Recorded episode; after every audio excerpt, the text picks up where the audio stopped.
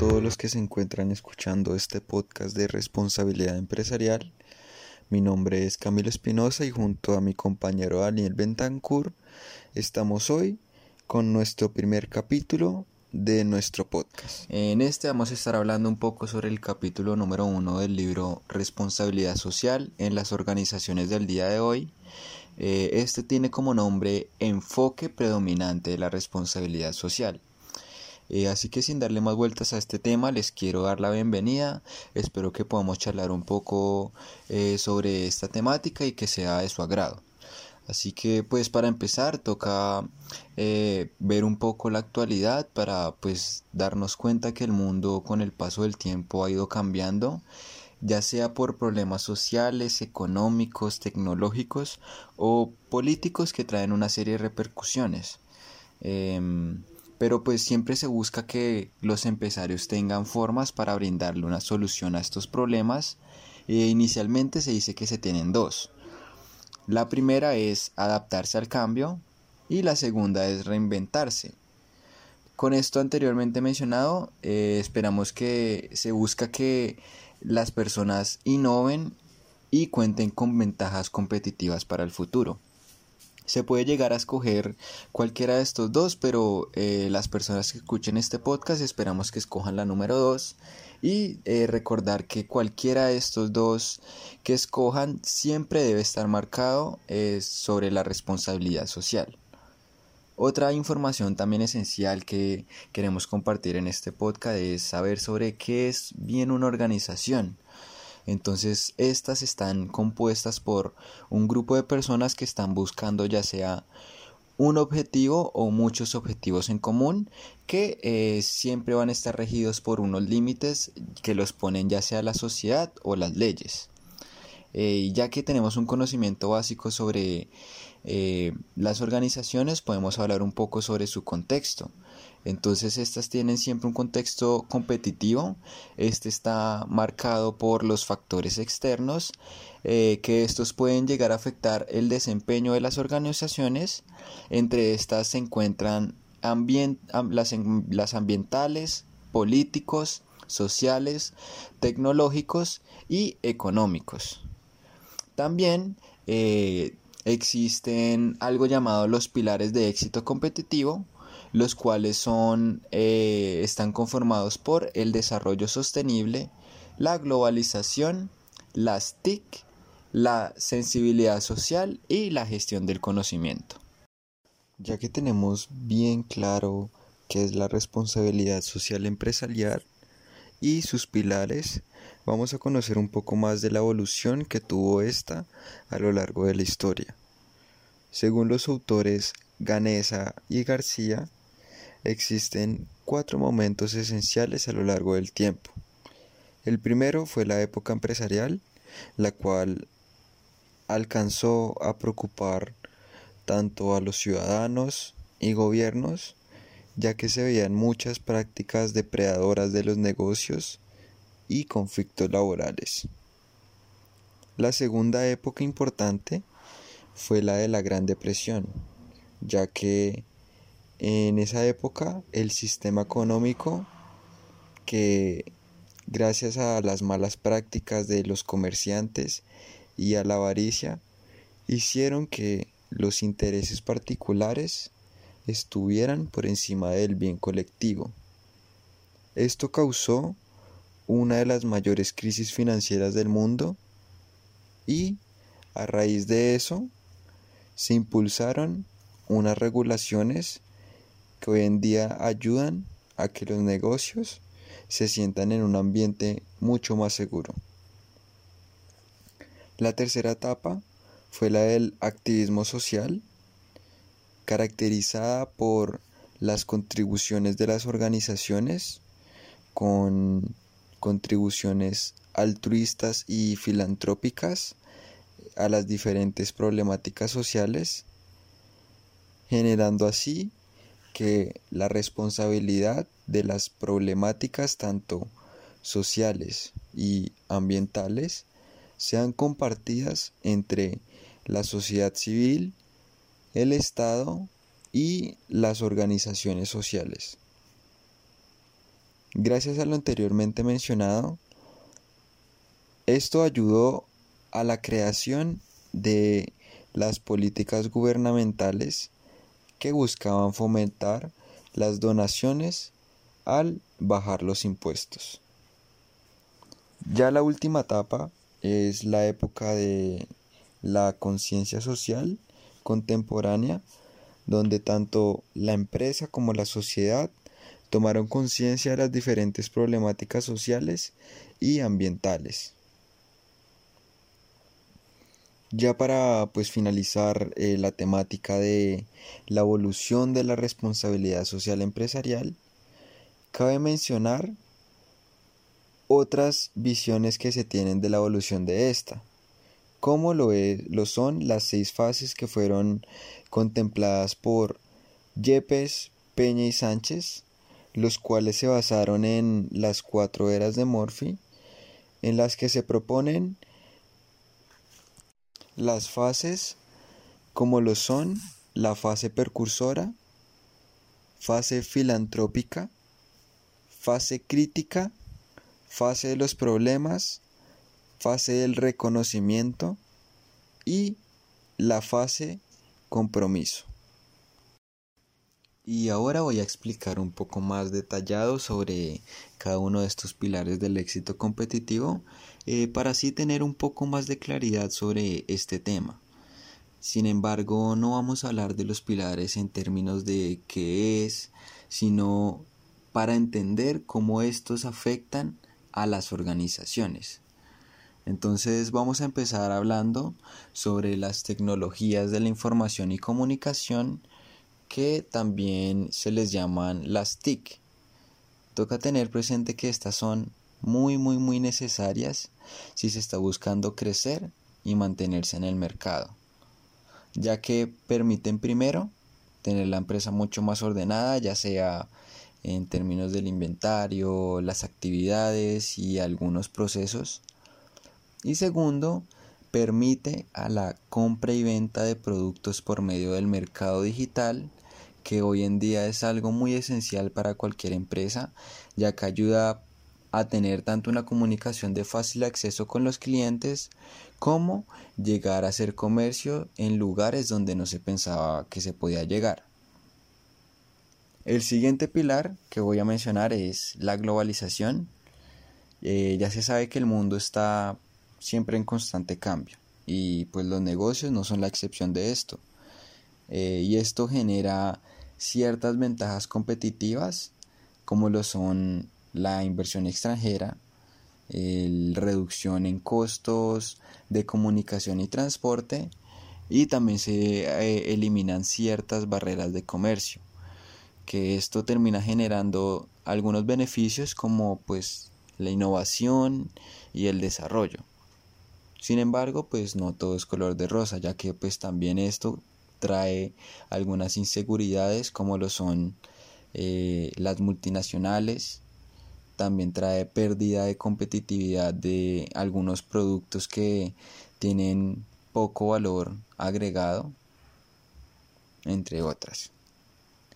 Y pues ahorita se estarán preguntando qué, se está buscando con esta información. Y pues principalmente es que los empresarios siempre tengan en mente tener una empresa sostenible y responsable.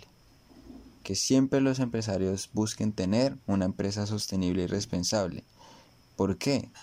Porque si se tiene una empresa sostenible y responsable, se podrá tomar las ventajas que tenga la empresa y volverlas oportunidad. Y también a ver aquellas amenazas no como una, un problema, como una problemática, sino como un reto que se tiene que superar.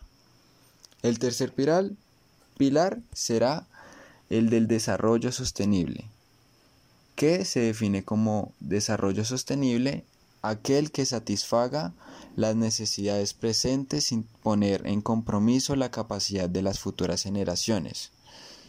Y cuando un empresario sepa cómo aplicar la responsabilidad social empresarial, estará generando un desarrollo sostenible al entorno que lo rodea. El siguiente que voy a mencionar es la responsabilidad social, la cual se trata de cómo las personas se preocupan y a causa de esa preocupación, cuáles son los cambios que se realizarán y pues cuál será el compromiso que se va a tener para implementar ciertas acciones que vayan a ayudar a hacer eh, de este mundo un mundo mejor, como lo es ayudar a la falta de acceso a educación, a la pobreza y al acceso a la salud digna. Y bueno, ya ahora que pues de, lo anteriormente mencionado, de tener ese conocimiento, eh, nos volvemos a preguntar qué es en sí la responsabilidad social empresarial.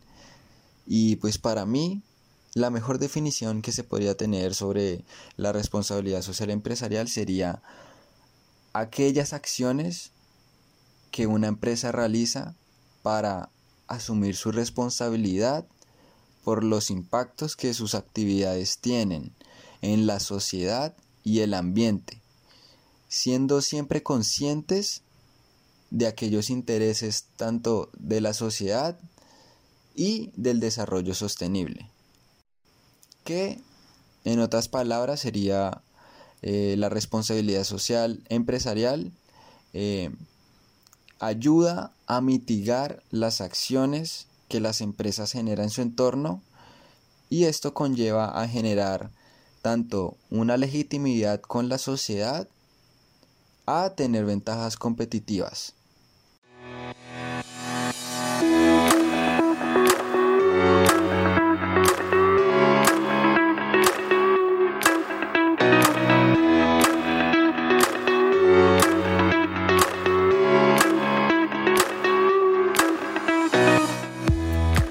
Mucho tiempo, la responsabilidad social empresarial se ha confundido con realizar aportes económicos por una causa, trabajar en relaciones públicas para impulsar la imagen de la empresa o tomar acciones concretas para solucionar conflictos con las comunidades.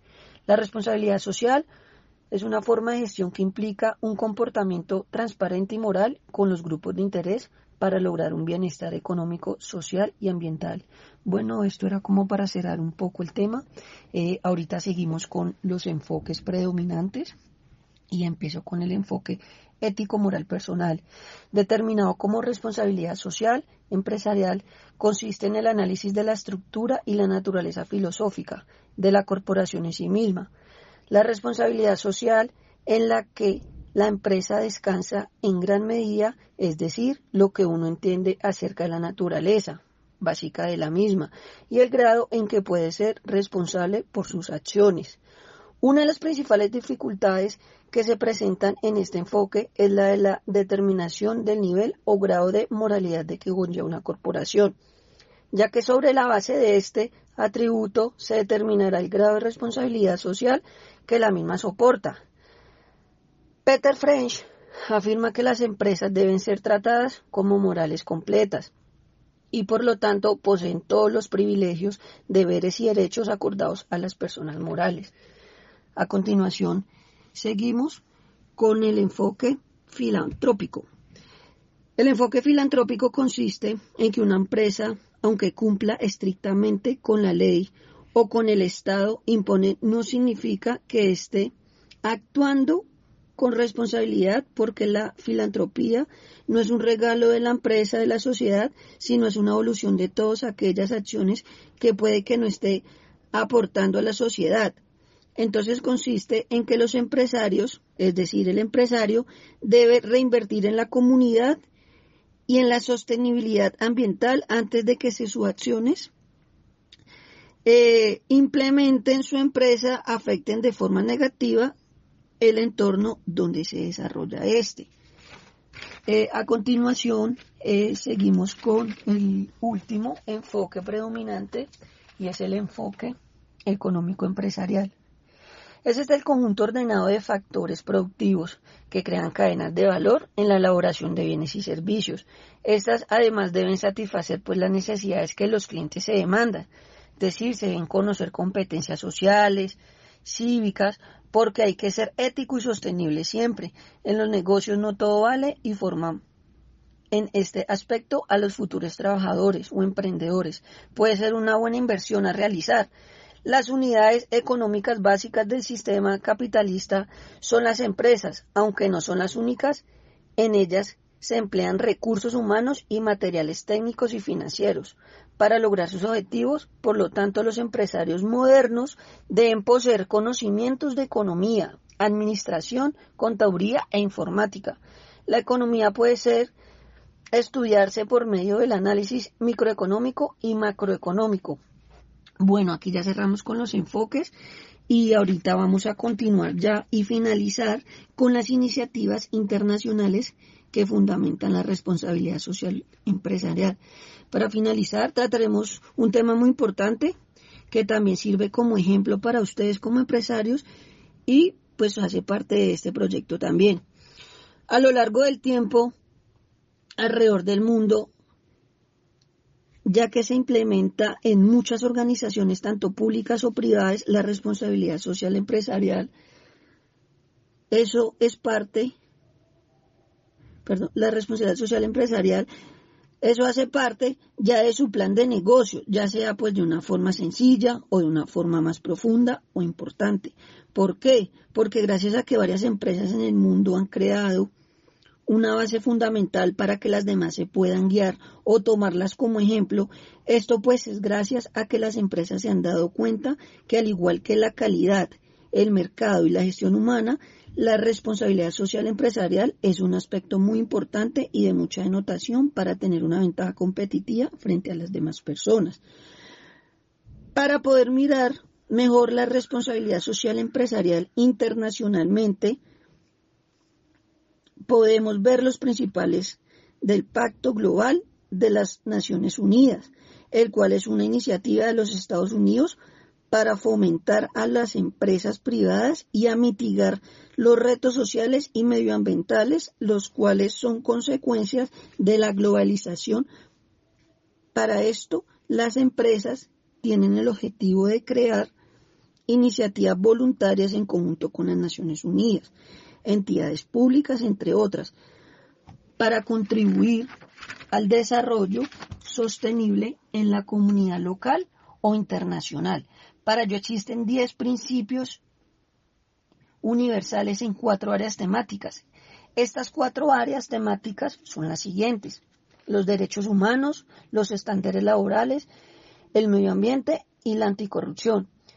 Estos sirven, o bueno, son con el fin de que las empresas ayuden a crear un mundo más justo y equitativo. Otra iniciativa que es bastante importante de tener en cuenta, porque no es solo esta en el presente, sino también se debe de cumplir en el futuro. Hacia el año 2030 exactamente, pues eso es lo que en realidad pretende esta iniciativa, que es la de los Objetivos del Desarrollo Sostenible. Bueno, estos objetivos son 17. Son impulsados por las Naciones Unidas para poder contribuir al desarrollo tras los objetivos del desarrollo de milenio. Estos objetivos son, como lo dijimos, una guía que se centran pues en erradicar distintos problemas sociales como los que son la pobreza. Eso también se pretende reemplazar las como las metas del milenio, la cual pues se enfoca principalmente en las personas y por otro lado llama a invitar a los países a que tomen acciones entre aspectos como lo son las personas las personas, el planeta, el medio ambiente, eh, pues en un parte la prosperidad y la paz. Eh, durante los próximos 15 años, las ODS se consideran importantes para lograr el desarrollo equitativo y también el desarrollo integral de las personas y de la sociedad. Pues por lo tanto, como empresa es muy importante y asimismo para el Estado que deban asumir perdón, el reto para cumplirlo en cada uno de los ámbitos en los cuales se van a desarrollar. Ya como estas iniciativas hay muchas, otras que también se constituyen en la responsabilidad social, como son la Organización Social para la Cooperación del Desarrollo Económico y también está la Convención de la Organización Internacional del Trabajo. Entonces, para no entrar pues como tanto en detalles, eh, en estas las demás en esta la damos por, por terminada este podcast del capítulo 1. Esperemos que les haya gustado, que les haya servido y que pues pudieran haber aprendido sobre qué es la responsabilidad social en general y cómo poder implementarlas en sus empresas. Muchas gracias a todos nuestros contribuyentes y a